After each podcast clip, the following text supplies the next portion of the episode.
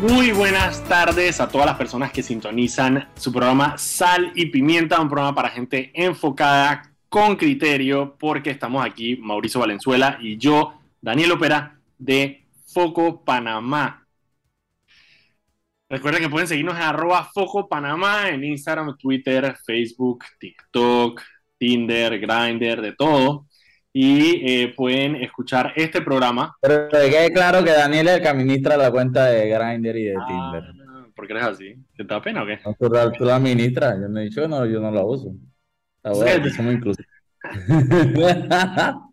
Recuerden también que pueden escribirnos al 6871-2182. 6871-2182, que es nuestro WhatsApp de cabina, de cabina virtual. ah, Tuchi, lo tengo aquí, lo tengo aquí, lo tengo aquí. Ah, ahí está. Para que puedan mandarnos su mensaje de WhatsApp, puedan Dilo mandar. de nuevo, dilo de nuevo, que hoy quiero responder mensajes. Yo, ah, bueno, pues, inspírense hoy que Mauricio estaba respondón.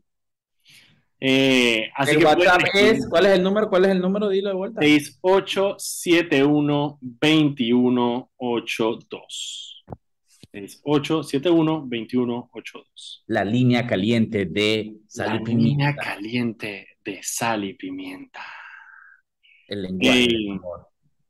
Eh, les cuento un poco, no estuve ayer en el programa porque estoy, eh, Porque estás en dónde? Cuéntanos, Daniel, ¿en dónde estás? estoy en Washington, a huevo. En Washington, huevado, que estás viendo a la tía Cookie. Estoy en Washington, mamá. No, estaba viendo de hecho a tu amigo, estaba viendo a, a- a tu amigo Ramón Martínez aquí en la embajada.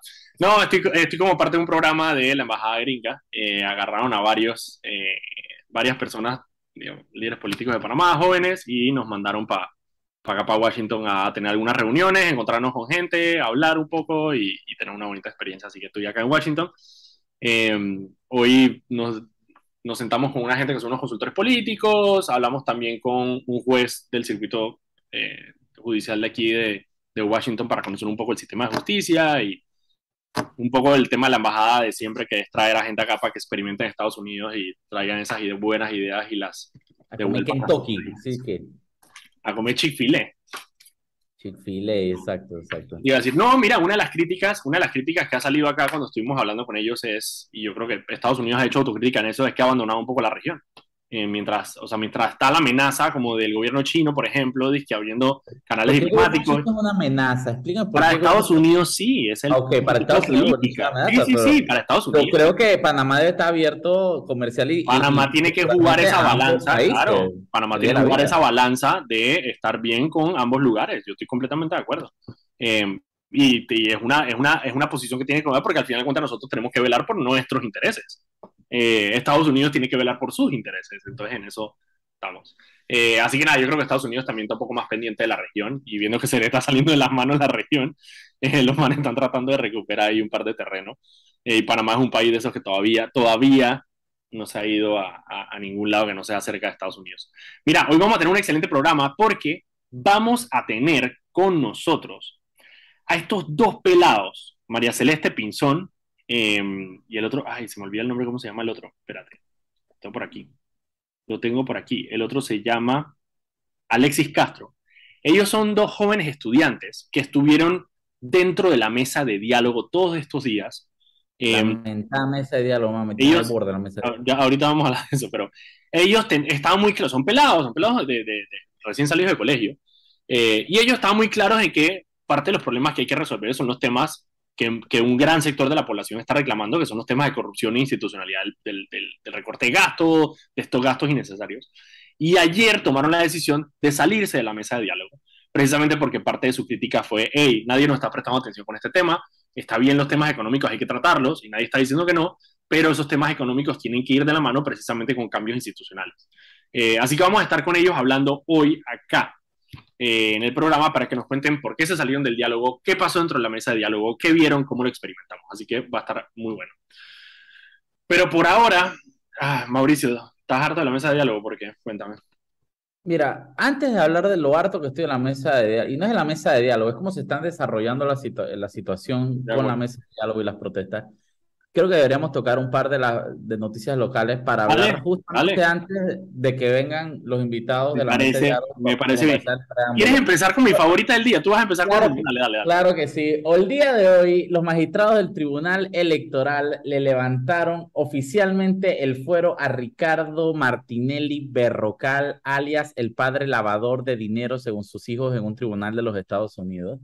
Eh, ellos decidieron esto. Recordemos que se habían dado unas recusaciones, así que el tribunal estaba esperando que se resolvieran esas recusaciones eh, para poder emitir esto. Esto es sobre, para el caso Odebrecht. Eh, así que ya saben, la, la, juez, la jueza o la juez, no sé cuál es el término hoy en día. La jueza. La señora Valoisa Martínez, que ejerce como juez. juez doña, doña jueza Valoisa Martínez, me hace el doña favor. jueza Valoisa Martínez tiene carta verde para juzgar el próximo 12 de septiembre eh, a Ricardo Martinelli por el caso Odebrecht. Es una tremenda noticia. Este ha sido uno de los innumerables métodos dilatorios que ha usado Ricardo Martinelli para evadir cobardemente la justicia. Vamos a ver con qué se sale de aquí a septiembre. No dudo ni un segundo en el que él tenga más métodos ridículos y cobardes para tratar de aplazar su, aplazar la ejecución de su juicio hay una risa, hay una parte de lo que me da risa es el argumento que tienen los abogados. O sea, todo esto se basa porque los abogados de Ricardo Martinelli tienen una interpretación del principio de especialidad que ellos lo que argumentan es que Ricardo Martinelli fue extraditado por el caso Pinchazos y según el, el, según el tratado que tiene Panamá con Estados Unidos de 1904, pinchazos telefónicos no está dentro de los delitos que pueden, que pueden levantarle el, el, principio de especialidad. Obviamente, en el año 1904 había, o sea, Graham Bell acababa de inventar el micrófono. Estaba Graham Bell con una vaina así que era como un cuerno. Así que parte del argumento de ellos es que Ricardo Martinelli solamente puede ser juzgado. Imagínate de que, bueno, aquí habla de pinchazo de telegramas, de telégrafo, habla de robar cartas a caballo y que cuando... Entonces, el argumento que ellos tienen es que Ricardo Martinelli solamente puede ser juzgado por otro crimen si se cumplen dos premisas. Una, ¿qué planeta con qué planeta? Que Ricardo Martinelli pueda viajar a Estados Unidos, lo que ellos abiertamente dicen que no puede hacer porque no tiene visa. Obviamente. O dos, que Ricardo Martinelli acepte ser juzgado. O sea, básicamente el Ministerio Público tiene que llegar donde Martinelli y decirle, hola, señor Martinelli, mire, lo queremos llevar a la justicia por el caso de Brecht. ¿Usted nos da permiso? Y Ricardo Martinelli tiene que decir, sí, quiero que me metan preso por el caso de Brecht. Y entonces lo pueden juzgar por el caso de Brecht. Esa es la visión que tienen los, los, abogados de Martinelli el caso. Claramente, esa no es la visión que tiene la justicia.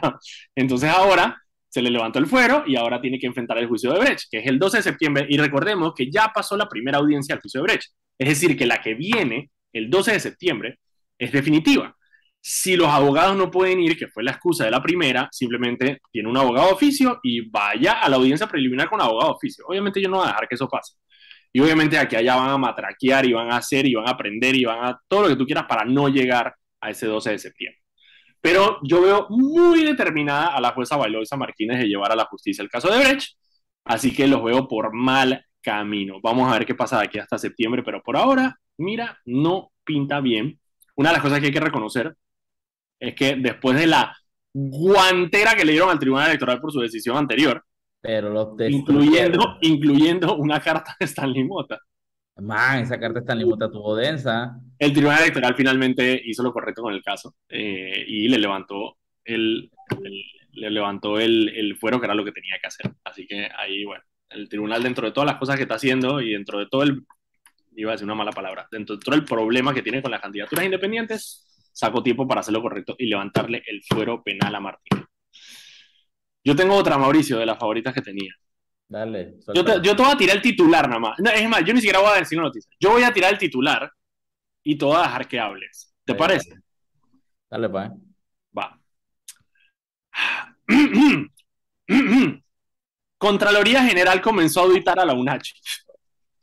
Ah, hoy la, eh, Solís hizo una, pero, pero, así una, una, una solizada Tú sabes, así como cuando el man sacó su libro, que el man era de... ¿Te acuerdas de que el man salía que sin camisa? como el hombre, como el hombre, ¿cómo se llama? El hombre de Busteto. ¿Cómo es que se llama ese, esa vaina? el de Da Vinci, no me acuerdo el nombre. Pero bueno, el man salió así, que sin camisa, y que todo. Vitruvio, el hombre de Vitruvio. De Vitruvio, exacto, ajá. Eh, ey, bueno, hoy Solís se consiguió un par de chiricanos. Esa idea suena, o sea, se consiguió un par de chiricanos. Se consiguió un par de chiricanos, da demasiada risa porque se ve tan actuado, pero tan actuado cuando tú ves el video que mandó la Contraloría. Ey, se consiguió un par de chiricanos que consiguieron acceso directo a Solís y que vamos, queremos hablar con Solís. Ah, bueno, aquí está Solís esperándolos. Y entonces con todo el equipo de prensa lo van siguiendo y Solís los recibe y los tipos así todos, y que aquí venimos a exigir una auditoría, y Solís los recibe, y Solís se tira un discurso, y Solís que sí, mira, justamente... Los fondos públicos son importantes. Exactamente, aquí eso, eso uno lo cuida más que a su mamá, y bla, y bla, y bla, y bla, y bueno, y sí, anunciamos que justamente estamos auditando los fondos de Telvina, porque estos jóvenes chiricanos vinieron a pedirnos, y nosotros... Yo dije, ¡haya la peste, weón! O sea, ey, Solís, el país entero lleva pidiéndotelo desde hace un año o más. Ah, y ahora tú conseguiste que three random chiricanos. era un acto, era un acto para que el man quedara todo pechón y que sí estoy auditando. Man, qué porquería, o qué, porquería. Hay un, hay un concepto en inglés que se llama performative politics, que básicamente es como eso, como política de, de, actuación, pues. Eh, y eso es lo que es esto, es un show, o sea, es un show. Y eso es lo que gusta. A Solís le encanta un show. El man no se aguanta tirarse un show, weón. Es una vaina que el man no puede hacer. Exacto. Así que bueno, te tenía esa noticia nada más. Yo, mira, honestamente tengo cero, y cuando digo cero me refiero a negativo, confianza en que el Tribunal Electoral vaya a hacer absolutamente nada con el tema de la, de, la auditoría de la UNACHI, eh, a menos que haya algún tipo de arreglo eh, previo, eh, que puede ser para tratar de salir del problema, ellos pueden perfectamente quemar a Telvina. Creo que sería una, una carta muy fácil de quemar. Bueno, justamente la diputada eh, romulista, eh, porque ahora toca hablar así del CD. Sí, sí, sí, la bancada, la bancada, la bancada de tres. Ajá, la, diputada romulista Nayicel Rosas eh, acaba de presentar un proyecto de ley para echar para atrás la reelección de Etelvina. Así que vamos es que es fácil, o sea, honestamente, digo, Etelvina tiene, Etelvina claramente tiene su influencia y tiene sus defensores. Eh, en parte, y yo, mucha gente ve y dice, ¿cuál es la influencia que tiene Telvina? Telvina tiene 90 millones de dólares que ella maneja a discreción. Tú cuando tienes 90 millones de dólares que maneja a discreción en una institución pública, tú tienes buco lugar para jugar. Con nombramientos, que aparte casi todos sean planilla. Entonces, claro, con nombramientos, con vainas, tú tienes con qué jugar. Entonces, cuando la gente dice, dice, ¿cómo Telvina logra? Porque tiene 90 millones de dólares a discreción. Eso es, eso es lo que dicen. Lo que, cuando tú vas a ver, los diputados tienen ah, los diputados nombran en la UNACHI, los diputados tienen personas nombradas en la UNACHI. Obviamente, ¿Por qué los diputados protegen tanto a la UNACHI? Porque es un lugar donde, eh, a cambio de hacer todo lo que han hecho para favorecerla, tienen nombramientos allá. ya cuando tienes nombramientos, tú tienes cashback, tú tienes eh, eh, trabajadores de empresas. La política. tú tienes gente, eh, tus activistas, todo. Eso no es tan complicado como la gente lo quiere ver. no, no es tan complicado, ¿no? La gente dice que no, que qué agua de panty, que no, no, no, eso no tiene nada. O sea, eso simplemente es plata. O sea, tiene plata, tiene fondos, fondos a discreción, y esos fondos a discreción le permiten a Telvina precisamente hacer todas estas cosas. Entonces, parte de lo que yo es, Etelvina Etelvina tiene sus defensores, obviamente. Podemos decirle Etelvina y digamos Eternina. Eternina, Eternina, Eternina, Eternina. tiene sus defensores, pero no tiene defensores públicos. Es decir, hay muy pocas personas que están dispuestas a salir públicamente a decir Etelvina es lo máximo. De hecho, salió un video hace poco, no sé si te acuerdas, salió un videito donde mínimo la ponen como la madre Teresa de Calcuta, diciendo de que Etelvina, un título, un título de nobleza, sí, sí, de que, Mother of Dragons, Breaker of Chains. sí, era de que la, la, de que la señora humildad, o sea, la señora bondad. Una ah, una así. Pero claramente, claramente eso está hecho desde la, de la UNACHI. Pero Etelvina es una, es una carta muy fácil de quemar. Lo que pasa es que, claro, legalmente eh, es difícil, porque, claro, la, la UNACHI tiene una autonomía, o sea, tiene todos estos procesos. Pero lo que pasa es que la gente no ha entendido, y, y Nito no ha entendido, y yo creo que mucha gente alrededor, no entendió lo que pesa una llamada al presidente de la República. Y, obviamente si Nito quisiera, por más que tenga esos, esos, digamos, esas limitaciones institucionales, él podría deshacerse de Telvina fácilmente. La pregunta es por qué no lo hace.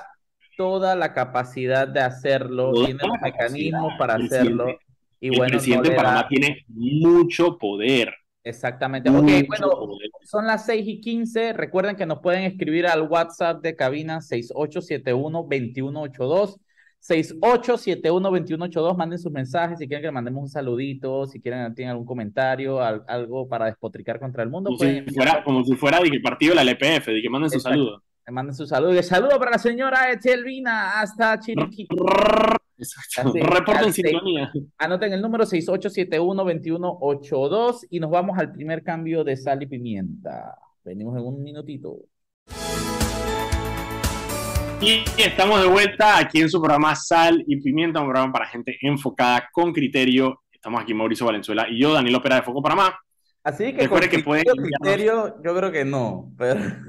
Con criterio, la gente con criterio, claro, la gente con criterio escucha Sal y Pimienta bien. Ah, bueno, pero acá tal vez no hay mucho criterio. No, puede, que nosotros no tengamos criterio. La gente que nos escucha tiene criterio para escuchar Sal y Pimienta. Ok, eso bueno. Recuerden que pueden enviarnos un mensaje al 6871-2182. 6871-2182. Ok, ya está con nosotros aquí en cabina Alexis. Eh, Alexis Castro, que está ahí. Alexis, a ver. Hola. ¿Cómo estás, Alexis? Y está también María Celeste Pinzón. Sí, todos. son los dos jóvenes, los dos que estaban ahí en la mesa del diálogo. Primero, un poquito sobre ustedes, quiénes son Alexis Castro y María Celeste Pinzón y por qué estaban en la mesa del diálogo, cómo llegaron allí.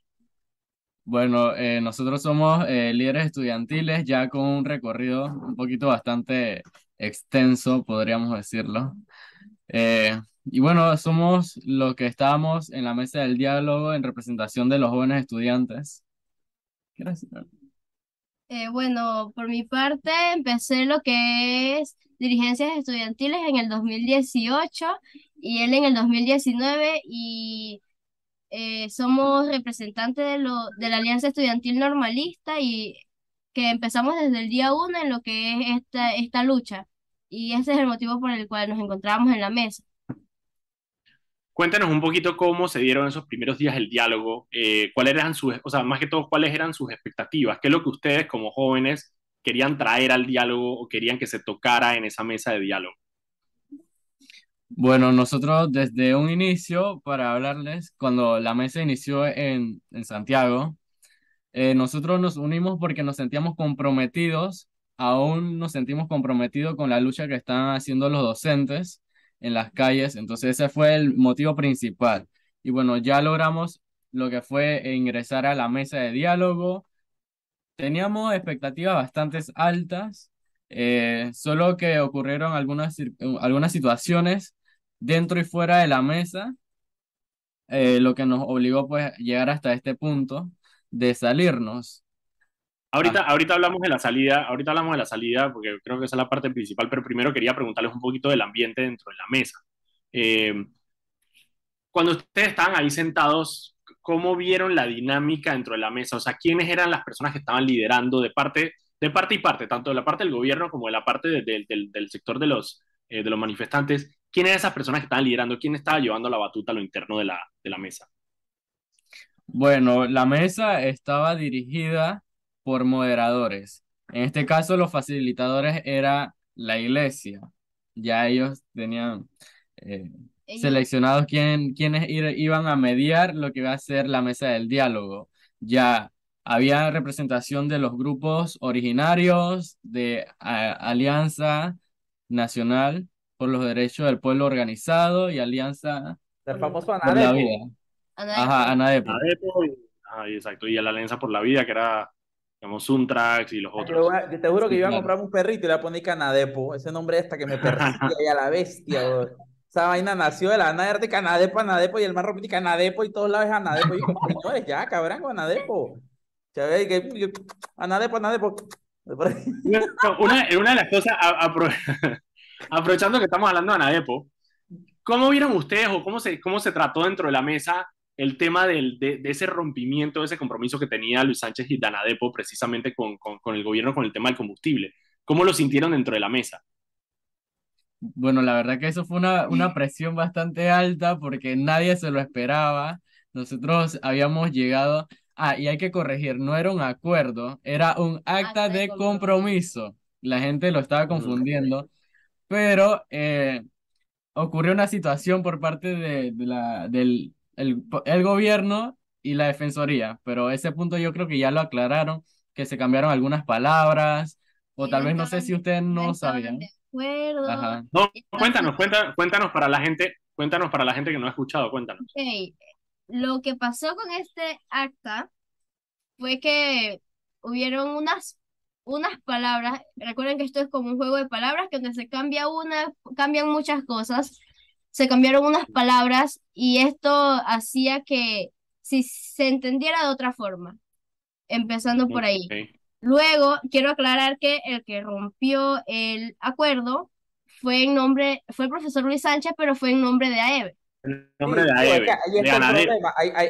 ahí, Sí, ahí todo el problema, porque Luis Sánchez usaba dos sombreros a discreción. En un momento era Anadepo representando a un pocotón de, de gente y de la nada se cambió y que ahora soy AEB. Entonces yo creo que una falta de seriedad absurda, lo discutimos en ese momento, de que si tú vas a representar un colectivo, tú no puedes andar y que, a- yendo contra lo que dice el colectivo cuando eres el representante de únicamente tu propio colectivo. Eso era un solo enredo. Y Exacto. eso, al final Entonces, lo que nosotros hablamos era que un tema de falta de seriedad. ¿Cómo Correcto. una persona, Entonces, aparte, aparte de principios básicos, cómo tú sales firmando como mojigato ahí y, a, y a los minutos de que ah, lo rompo porque tú no me jodas, hermano. No.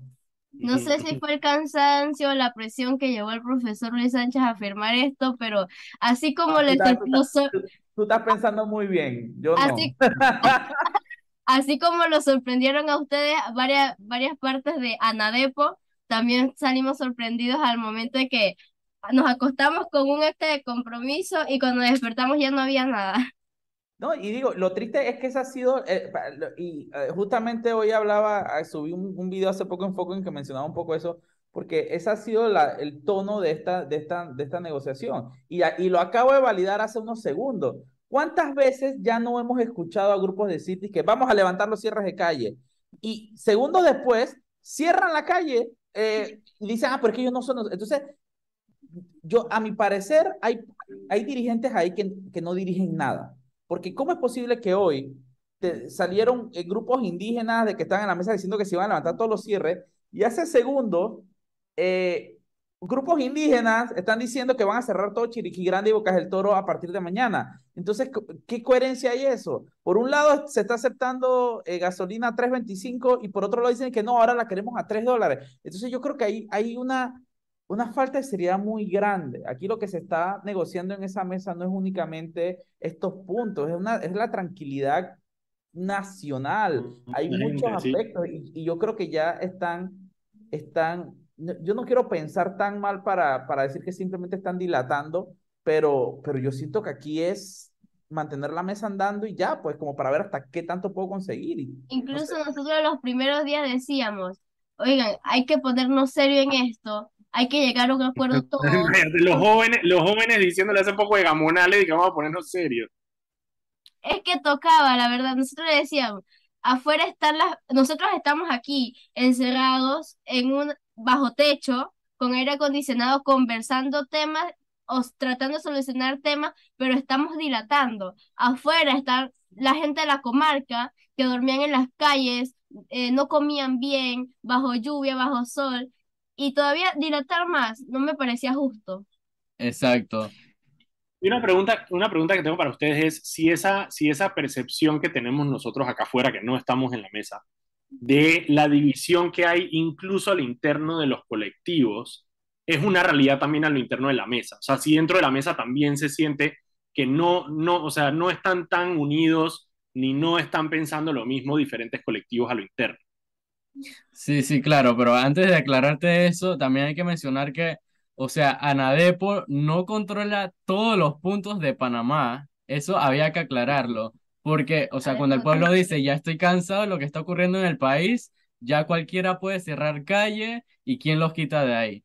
Y bueno, eh, sí, estás en lo correcto y, y esa división se nota hasta en televisión, porque como mencionamos, hay tres, eh, tres grupos, están los originarios, Anadepo y la otra alianza.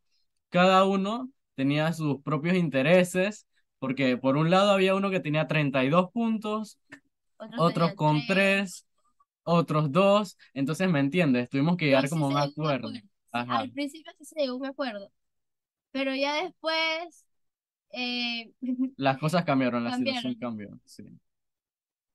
Ok, y entonces dentro de la divis dentro del, dentro del, los grupos sí hay divisiones entonces serias, Se nota. se nota. Ok, entonces ahora cuéntenme qué era lo que ustedes estaban, cuáles eran las propuestas que ustedes tenían eh, y, y al final por qué se salieron, o sea, ¿cuál, cuál era- cuáles son esas propuestas que ustedes tenían que ustedes sienten que no se cumplieron. Bueno, la propuesta de nosotros, los jóvenes, porque fuimos nosotros los jóvenes que propusimos, era el tema número 7 de la mesa, que era corrupción y transparencia. Desde un inicio, eh, no, no querían agregar este tema a la agenda.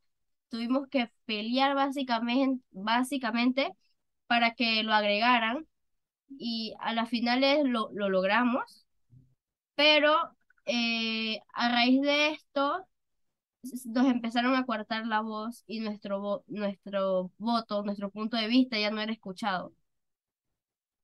¿Ustedes tuvieron chance de hablar en la mesa del diálogo con, con la gente del gobierno? Eh, No, No, eh, es que antes de que el diálogo iniciara en la provincia de Cuclé, hubo Ujú. una comisión exploratoria, es decir, donde nos íbamos a reunir eh, las tres alianzas, íbamos a debatir estos puntos, como mencioné, de 32, tenemos que reducir todo eso a lo más importante. Entonces, Claro. ahí fue en donde sucedió todo esto, pero fuera de cámaras, no había cámaras ahí. O sea, que ustedes ni siquiera pudieron llegar a esa parte del diálogo de poder hablar con el gobierno y exponer sus puntos. Exacto, el gobierno sabe que está el tema de la corrupción, pero no saben, o pienso yo, que nosotros fuimos los que planteamos el tema en la mesa. Es que digo, lo que hemos escuchado, lo triste del tema es que hasta el momento no se ha escuchado un debate que se esté debatiendo el, el tema anticorrupción y que, y que y- porque es, digo, número uno, la corrupción es una cosa muy amplia, es una cosa casi, casi impalpable, ¿no? Si tú pones a ver, pero yo creo que hay mecanismos y, y, y guías a seguir para garantizar al menos compromisos directos, pues el tema de la planilla, el tema de los nombramientos, etcétera, etcétera, etcétera. Y, y lo- a mí lo que me preocupa es que hasta el momento llevamos ya cuánto tiempo dando vueltas en, en, en que, bueno, hoy queríamos 17 productos, mañana queremos 19. No, mira, mejor que sean 20. Y después, mira, también quiero que metas el mango, porque tú sabes que a mi tía Carmela le encanta el mango y no es justo que tía Carmela pague el mango tan caro. Y después también la, la, la, la, la, la, la salchichita X, pero la marca esta, porque esa es la buena, la otra no, la otra es, yo quiero comer las las buenas, ¿no? Y así se han llevado la. Y, y, y es, y es lo que a mí me preocupa, que todavía no se ha tocado el tema eh, anticorrupción de manera clara. Son las 6 y 30 y nos tenemos que ir al segundo corte y de vuelta regresamos rapidito para seguir hablando de todo lo que pasó en la mesa de diálogo única por Panamá.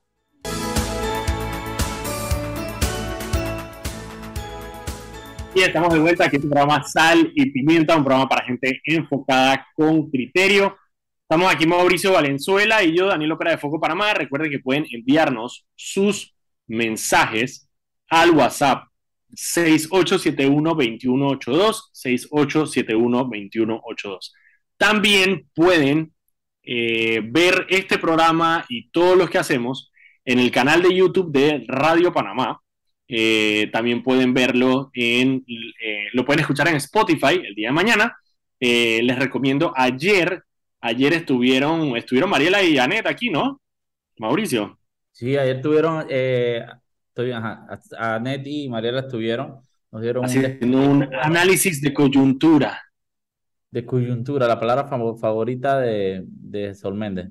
Man, ¿cuántas veces, Sí. digo, se- seamos sinceros, yo estaba a punto de hacer un juego de que, man, cada vez que Saúl dice oligarca, oligopolio o Oligopolio. el monopolio, ah, no, monopolio no. No, no, el oligopolio, dice oligopolio. oligopolio. eh, eh, Eh, ¿qué más neoliberal, decía él? neoliberal, neoliberal. Neoliberal, intermediarios. Ah, cada vez que hay un chotazo y todo el mundo ah, van apenas 15 minutos de diálogo. Pero, ¿Qué dijo? ¿Qué dijo dijo? ¿cómo, Política económica. cómo, cómo fue Política migrando? económica, política económica. Mira, que yo recuerdo cuando empezó los la primera mesa en Veraguas y eso, como que estaba Discanadepa al frente, había otros dirigentes y de la nada y que Saúl acaparó todo. ¿En qué momento, en qué momento pasó eso? ¿Y cómo, cómo, cómo ustedes que estaban ahí vieron que pasó? Nosotros llegamos y ya. Ya ellos como que habían hablado con la iglesia. ellos estaban ahí cuando nosotros llegamos, prácticamente. Ellos no ¿Y cómo lo recibió? Y la pero la, creo que la pregunta ahí es cómo lo recibió la gente de ANADE, porque hasta ahora habían liderado, digamos, todas estas protestas. Eh, ¿Hubo recelo o los manes dijeron, cool, que llegó el FAD y el Suntrax, todo chévere? que... La comisión que iba, eh, lo tomamos normal. Fue como que, ah, bueno, vamos a hacer, venimos a hacer lo que veníamos a hacer la gente estaba seria, pues la gente estaba de que, bueno, no, hay, que hay que trabajar y hay que trabajar y hay que sacar esto adelante. Ok, la otra cosa que le iba a preguntar es porque mucho, a ver, parte del tema, ustedes salieron ayer y parte del tema que se discutió justo ayer también eh, sobre el tema de canasta básica son los acuerdos a los que ha llegado ya con el tema de la canasta básica. Pero y cambiando, seamos puntuales también, eso va cambiando. Cada vez que acuerdan algo cambian y cambian y cambian y cambian, man, ya me tienen harto, pero. Pero yo creo que parte de lo que está pasando ahora mismo es que los, y yo lo dije desde la semana pasada, que es que los grupos de la comarca sí de alguna manera están, no sé si felices, pero por lo menos medianamente satisfechos con lo que pasó con el tema de la canasta básica. O sea, ellos están, porque el tema de ellos, al final de cuentas, es el tema de comida, o sea, el tema del costo de los alimentos. Es así, o sea, la, gente, los grupos de la comarca están más enfocados específicamente en el tema de alimentos. Hay que, hay que rescatar que, o sea, el pueblo está en la calle por la canasta básica también, como punto principal.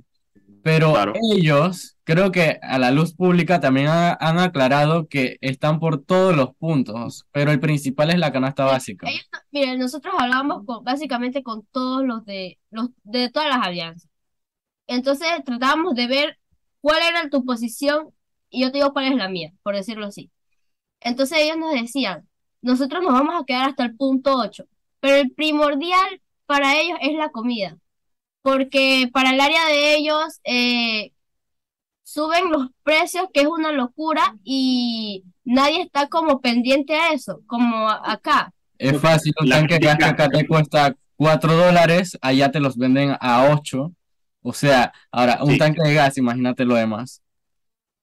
Sí, creo que la crítica y la crítica de, los, de la gente de la comarca, precisamente contra la Codeco, fue eso. Ellos decían, muy chévere la Codeco, el control que ustedes ejercen, pero nosotros aquí en la comarca no tenemos ningún tipo de control sobre el tema de los precios. Y de hecho, una discusión que a mí me pareció muy interesante porque el gobierno al final, de alguna manera, lo validó, que fue incluso que a Codeco entendió y dijo, sí, efectivamente nosotros en la comarca no tenemos tanta responsabilidad y se comprometieron a tener una oficina regional en Chiriquí que atendiera a la comarca y además se comprometieron a unas giras comunitarias para ir a ver los precios en los, en los,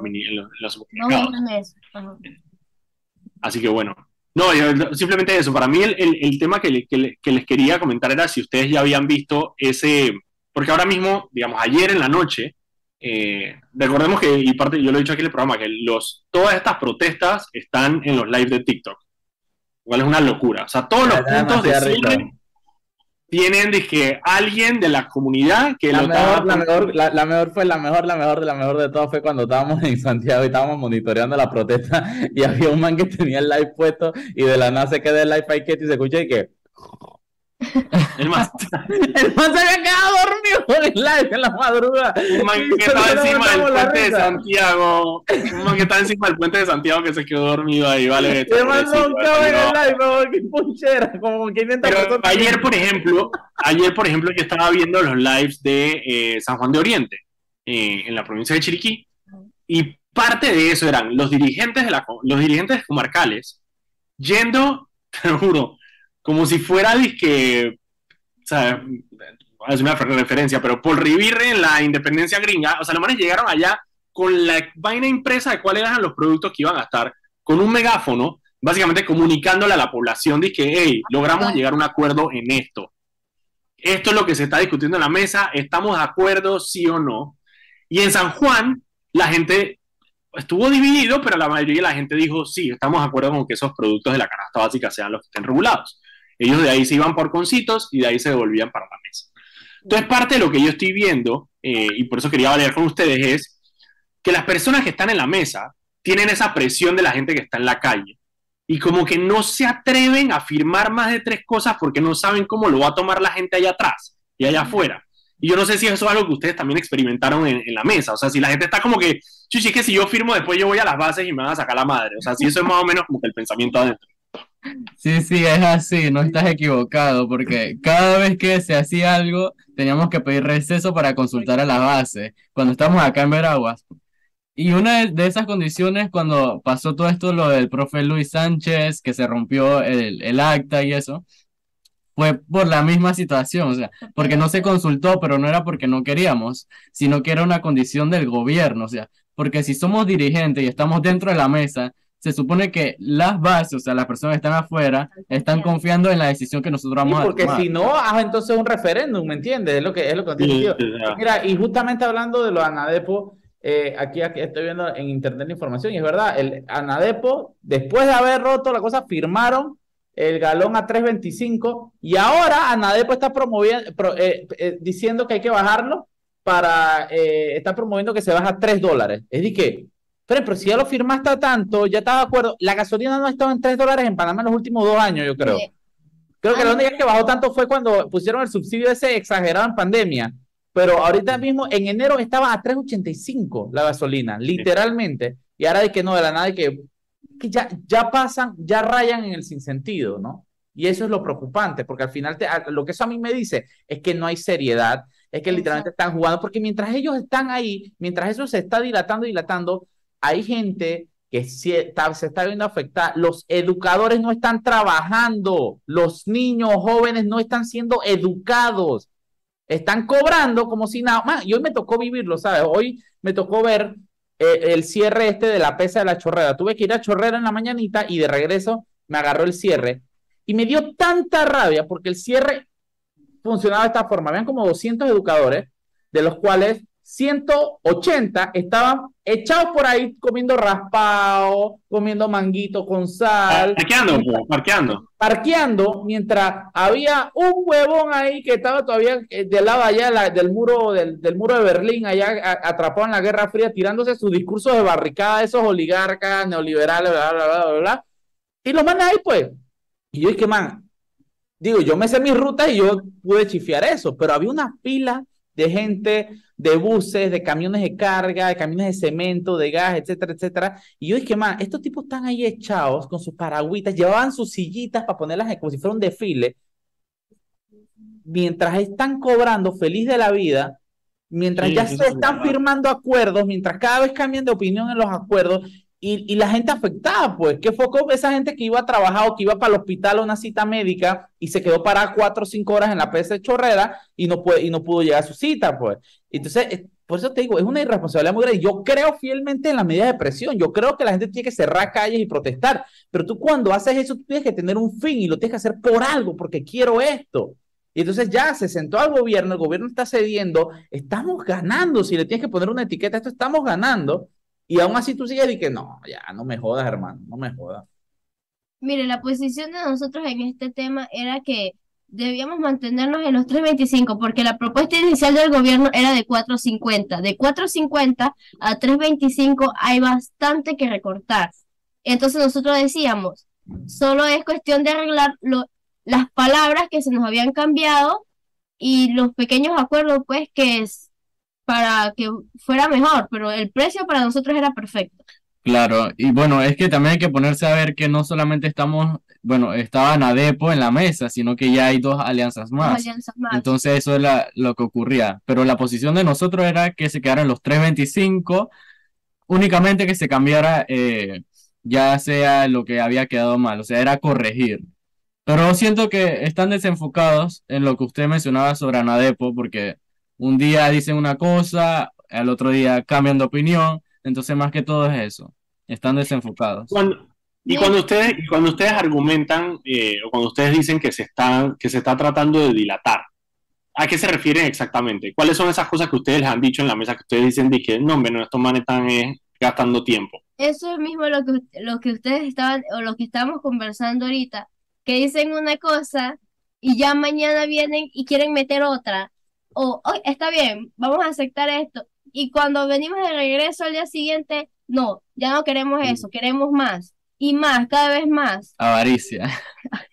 La avaricia, la avaricia. Oye, muchísimas gracias a Alexis y a María por estar acá con nosotros. Eh, les deseo muchísima suerte. Ojalá sigan representando, sigan activos, no se desanimen obviamente con esta experiencia. Yo creo que necesitamos más jóvenes como ustedes que, que estén en la lucha y que sigan representando a esos pelados que están allá afuera, que, sobre todo para darle a entender a la población de que su generación, eh, porque ya no es la mía, porque yo estoy viejo, pero su generación sí le importa, sí quieren un mejor país y quieren seguir peleando para ese mejor país. Así que hey, les deseo lo mejor. Cualquier día que quieran, las puertas de este programa están abiertas para ustedes. Nosotros nos vamos a ir al cambio y cuando venimos seguimos conversando un poco sobre eh, lo que pasó. Vamos a hablar del discurso de Nito, así que quédense aquí en Salir por el nos vamos al cambio. Gracias por el espacio y saludos a los chicos que nos están viendo.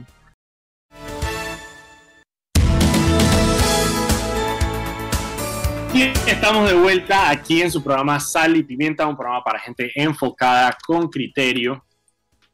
Recuerda que pueden enviarnos sus mensajes a eh, Foco Panamá eh, en todas las redes sociales. También pueden escribirnos al WhatsApp de la cabina virtual de Sal y Pimienta, que es, shit, no me lo, no me lo puedo, aprender, 6871-2182. 6871-2182. Nos puede escribir ahí sus mensajes eh, para poder eh, comunicarlos y Por ahí nos venderlos aquí. estaban escribiendo, hablando del el viaje de- del alcalde a España. Ah, el viaje de Fábrega a España. Es que Fábrega no se da querera, güey. Es que esa es la vaina, man. O sea, honestamente, o sea, yo sé que, digo, son pocas las cosas buenas que tienes a tu favor. O sea, pero hermano, por lo menos ten la inteligencia emocional de, de poder, ¿sabes, no? O sea, por lo menos, porque no es que no te peguen, pues, ¿sí me entiendes? Aunque lo que sí tengo que decir es que Judy no salió a defenderlo como otras veces lo ha hecho. No, para que sepa. Fue la división. En lo que sí, sí lo salió a defender, man. Yo que, chuchi, número uno, yo hablé con Judy y Judy me estaba escondiendo la información. ¡Te estaba Eh, mareando! Estaba mareando, pero que, ay, el, el alcalde se fue. Yo no sabía, no sé qué. Entonces trató de marearme y después cuando ya estaba por todos lados me dije, ay, mira, es que dice que era una cita médica. Ya de que al día siguiente, ya cuando estaba dando vueltas por todos lados, to- pues, ya cree que uno es pendejo, ya cree que uno es pendejo. Son reactivos, mira. Eso es algo que yo no entiendo cómo son tan reactivos teniendo tanta plata que se gastan en comunicación. Mira, ok. eh, nuestro querido, llamado y respetado presidente de la República, Anito Cortizo, salió en un mensaje hoy para hablarle a la nación. Obviamente, lo que más protagonismo ha tenido, como siempre, son los memes de Gaby Carrizo. Porque Gaby Carrizo, si tiene algo, es una cara memeable, brother. Es una vaina increíble. O sea, ese man no puede aparecer en pantalla sin que le hagan un meme. Y el man sale con esta cara toda de galleta, como de niño regañado en la foto, en la conferencia de prensa. Pero básicamente Nito Cortizo eh, salió a la conferencia para decir varias cosas. Lo, digo, lo más importante, creo yo, es que le pidió a los facilitadores de la mesa, que es la Iglesia Católica, eh, que incorporara a los sectores productivos del país a la mesa. Obviamente, y no sé si lo han visto, pero hay muchísimas organizaciones que están pidiendo ser parte de la mesa. Algunas tienen mayor, digamos, mayor, eh, mayor, tienen una mayor necesidad de estar en la mesa o una, como un derecho de estar en la mesa que otras. Yo estoy de acuerdo de que si estás, estás si estás tocando temas económicos, eh, no tiene mucho sentido que no participe la empresa privada. Porque al final de cuentas, cualquier decisión que tú tomes ahí, si no es consensuada con la empresa privada, es muy probable que no vaya a, eh, Digo, que no vaya a creo que- funcionar. Yo creo que no es un tema ni siquiera únicamente de la empresa privada. Yo creo que ahí tiene que haber todo, ya cuando, ya el, el diálogo, esa mesa de diálogo ya se amplió a tal nivel en cuanto al, al Está, de bueno, está, está, está, está Castañeda, que Castañeda que no, o sea, ¿qué cara, qué tiene que ver Amoax ahí? Por eso te O sea, digo, claro, que al final, eh, yo, yo creo que aquí, ahí deberían estar todos los gremios organizados. Pues ya, ya, vamos, estamos hablando de Sí, que gremios es privados, pro- hay que estar los productores, ahí tiene que estar la sociedad civil, ahí, ti- ahí tiene que estar eh, los gremios anticorrupción, ahí tienen que estar los gremios de estudiantiles, ahí está, chica, está todo, no al final solo los amigos de Saúl Méndez, y ahí para mí el problema bueno, está ahí. es que es el punto. Están los amigos de Saúl Méndez contra eh, el gobierno, en un debate ideológico aparte, o sea, entonces no tiene mucho sentido. Eh, pero bueno, las varias organizaciones, muchísimas organizaciones, Fede Cámaras, Cámara de Comercio, APD, muchísimos han pedido estar en la mesa. Eh, la Iglesia Católica, básicamente lo que dijo, la manera que se está escudando, es que dijeron que en esta etapa, en esta etapa inicial del diálogo, solamente van a estar em, los, eh, los que estaban protestando. Lo cual digo, lo entiendo, el problema de eso, de nuevo, es que de nada sirve lograr llegar a acuerdos si la empresa privada no está involucrada, porque es posible que estos acuerdos no vayan a llegar a ningún lado, porque esos acuerdos dependen muchísimo de un poco de la voluntad que tiene la empresa privada para poder participar, aunque al final de cuentas, bueno, la empresa privada, al, o sea, final, al final yo creo que, número uno, es simplemente un tema de que, de que yo creo que todos tienen derecho a estar en esa mesa. Al final, ya cuando los temas te tocan a ti, no, no, no, no, es, no es sano que solo esté un lado y no los ambos lados. Eso, eso es así. No, no, pero es que alguien puso, alguien puso ese ejemplo y me parece muy válido. O sea, ¿qué pasa si el día de mañana digo, bueno, vamos a discutir los, cuánto se le va a pagar a los obreros de la construcción, pero no vamos a invitar Suntrax? O sea, para eso está el Suntrax, precisamente para negociar eso. Y la Cámara de Comercio, yo creo que la gente tiene una idea distorsionada de nuevo. Tenemos que entender quiénes son los actores y a quiénes representan. La Cámara de Comercio, su responsabilidad es defender los intereses de sus agremiados, que son empresas que están registradas en la Cámara de Comercio. Ese es su trabajo. Entonces la gente está diciendo que es que la Cámara de Comercio no me representa. La Cámara de Comercio no se tiene que representar a ti, a menos de que seas una empresa registrada en la Cámara de Comercio. Entonces la gente tiene como esta visión de que es que Saúl Méndez no representa a todo Saúl Méndez solamente tiene que representar a los miembros del Suntra que pagan sus cuotas todos los meses, que son horarios de la construcción. Ese es, el tema. trabajo. Final, sí, Suntra eh, Saúl representa al Suntra, pero el momento en cuando quieren hacer que Saúl represente a todos los ciudadanos, que es lo que está haciendo la iglesia, dejándolo al estar solo ahí, ahí para mí radica el problema, porque esto no es una negociación entre gobierno y obreros de la construcción. Esta es una negociación entre gobierno y el pueblo. Y Saúl no representa al pueblo, Saúl representa al Suntrack. Como la ah, Cámara de Comercio representa... a los afiliados de la Cámara de Comercio. Como, ah. la, como Castañeda representa a los afiliados, a los, a los médicos de la, de la Caja de Seguro Social.